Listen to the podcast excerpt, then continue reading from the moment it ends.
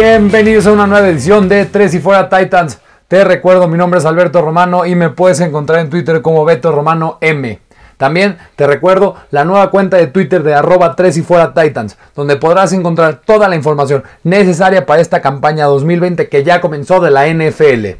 ¿Y qué manera de comenzar? Los Tennessee Titans pudieron sacar su primera victoria de la temporada en Monday Night Football contra los Denver Broncos por marcador de 16 a 14 a favor de Titans. Pero, qué manera de sufrir, sin duda una victoria fea. ¿Cuál fea? Feísima. Pero los Titanes de Tennessee pudieron salir con una victoria gigantesca. A win is a win en la NFL. Y más aún de visitantes en Denver, donde históricamente los Titans han sufrido bastante. Y pues bueno, ¿de qué vamos a hablar hoy?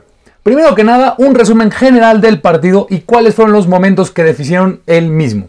Después nos vamos con quiénes fueron los jugadores individuales que tuvieron una buena o una mala actuación. Y para terminar, platicaré un poco de los resultados que tuvieron nuestros rivales divisionales y en qué afectan a los Tennessee Titans en la primera semana de la temporada 2020 de la NFL. Así que vámonos. Para arrancar, nos vamos con el resumen general del partido. ¿Y cuáles creo que fueron los momentos claves en el juego? Sin duda, Tennessee arrancó el partido muy mal se veían muy fuera de ritmo y cometieron varios penaltis, en especial uno muy tonto por parte del linebacker Rashan Evans, cuando propinó un puñetazo al casco de un jugador contrario. Esto provocó la expulsión del estelar linebacker de Tennessee. Nunca voy a entender cómo un jugador de fútbol americano profesional puede pensar que es una buena idea hacer esto. Sencillamente no tiene sentido y espero que Rashan no lo vuelva a hacer porque fue una tontería. Una tontería de su parte. Posterior a este desafortunado incidente, la defensiva de los Titans permitió el primer touchdown de los Broncos por parte del Titan Noah Fant. Pero este drive anotador de Denver fue provocado después de que la ofensiva de Tennessee se puso en posición de poder poner los primeros tres puntos del partido. Y como todos ya sabemos, el kicker Stephen Gostkowski falló el primero de sus tres intentos de gol de campo, este de 47 yardas. En el segundo cuarto, Tennessee empezó con un 3 y fuera, y cuando las cosas se podían poner muy feas si Denver anotaba otra vez, el que para mí es el mejor safety de la liga, Kevin Bayard, hizo una jugada de gente grande, forzando un fumble recuperado por Jeffrey Simmons en la yarda 23 de Denver, permitiendo a los Titans la oportunidad de cambiar el momento del juego a su favor y así lo hicieron. Con un muy bonito pase de play action de Ryan Tannehill a un jugador que no anota regularmente el Tyrant Michael Pruitt. Posterior, Denver pudo llegar hasta la yarda 1 de los Tennessee Titans. Pero otra vez, la defensiva titán hizo un goal line stand increíble. Los Titans pudieron anotar 3 puntos más otra vez, pero por segunda vez en el partido, otra vez Stephen Goskowski falló su segundo field goal, este de 44 yardas. De hecho, fue bloqueado por Shelby Harris. Para la segunda mitad, la ofensiva se volvió a ver como en 2019 pudiendo generar un muy bonito drive de 14 jugadas y 6 minutos con 39 segundos. Pero oh sorpresa, otra vez Stephen Goskowski falló su tercer field goal de la noche, este de 42 yardas, dejando ver que los fantasmas de los problemas en la posición de pateador que sufrieron de manera estrepitosa los Titans en 2019 continúan para esta temporada. Recordemos que en 2019 el rendimiento de los pateadores de Tennessee fue de vergüenza solo pudiendo convertir 8 de 18 intentos en todo el año. De ahí los Titans armaron un drive precioso de 15 jugadas y 7 minutos con 17 segundos, culminando con un perfecto pase de touchdown de Tannehill a John Smith. Pero ¿qué creen? Steven Koskowski falló el punto extra. Cuatro patadas falladas. Cuatro. Tres field goals y un extra point. Dejando el marcador momentáneamente 13 a 7 en favor de Tennessee. Ya en el cuarto cuarto, la defensiva titán permitió un drive de 75 yardas que culminó con un touchdown por corrido de parte de Melvin Gordon. Ya en los momentos finales del juego, la defensiva de los Titans respondió con dos excelentes detenciones contrarias primordiales, forzando dos punts en el cuarto cuarto. Estos permitieron al equipo seguir con vida al final del partido. La ofensiva, liderada por Tannehill, pudo orquestar un buen drive de 83 yardas en casi 3 minutos y sorpresivamente el head coach de Denver, Big Fangio, permitió que el reloj casi casi se acabara dejando solamente 20 segundos en el reloj. Esto dejó al kicker Stephen Goskowski con la oportunidad de redimirse de una buena vez por todas. Y dando la oportunidad a que los Tennessee Titans se lleven la victoria con un field goal suyo y por fin, por fin, después de que fallara tres field goals y un extra point, pudo convertir esta patada desde 25 yardas, dejando el marcador final 16 a 14 en favor de los Tennessee Titans de visita en Denver, dejándolos con récord de 1-0. Uf, qué partido más sufrido. Pero, considerando la no tan alentadora actuación de Tennessee al principio del partido, también Denver Broncos es un equipo con un récord de victoria histórico como locales jugando al principio de cada temporada. Y Tennessee, como equipo, nunca los había podido vencer de visitantes, esto como franquicia de Tennessee. Nos tendríamos que remontar hasta las épocas de los Houston Oilers para una victoria en Denver. Y así como lo dije al principio, a win is a win. Y además, recuerden esto, los buenos equipos, sí, los buenos equipos encuentran la manera de ganar partidos en contra de equipos que deberían de vencer, aun cuando no juegan bien. Esto es importante. Quedémonos con este pensamiento. Es muy importante recalcar que los Tennessee Titans son un contendiente serio al título para este Super Bowl. Y los equipos buenos tienen que encontrar la forma de ganar los partidos que deberían de ganar. Así comenzó la temporada 2020 de los Tennessee Titans. Después de todo esto, después del recap del partido, vamos con los jugadores que estuvieron un buen juego o un mal juego. Primero, con los que no tuvieron una buena actuación y sacarnos esa espinita de una vez por todas. Esto para esperar que tengan un mejor rendimiento mientras la temporada va progresando y así terminar con los que así les fue bien y acabar con una bonita sonrisa. Obviamente, el peor titán del partido. Por supuesto, es el kicker Stephen Gostkowski. Y aunque al final pudo dar el field goal ganador, el que se suponía vendría a solucionar los problemas de pateador del equipo, no parece serlo. Para que entendamos lo mal que estuvo su actuación, al momento de iniciar el partido, Stephen Gostkowski era el quinto pateador en la historia con mejor promedio de field goals completados. Al terminar, cayó a la octava posición. Tres puestos menos en un solo partido. Sí, tres lugares cayó. Es increíble el pésimo partido que tuvo. De ahí nos vamos con otro jugador que cometió un error tontísimo. El linebacker Rashan Evans. Simplemente no puedes poner en una situación tan complicada a tu equipo haciéndote expulsar. ¿Y para qué? ¿Para qué te haces expulsar?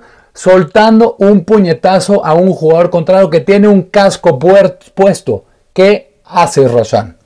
De verdad, no lo puedo entender. Y para acabarla de molar, Evans podría ser suspendido para los siguientes dos partidos. En verdad, una tontería sin justificación de su parte. Por último, aunque no es un bajón individual individual, Sí quiero mencionar que el juego terrestre por parte de Tennessee no fue el correcto.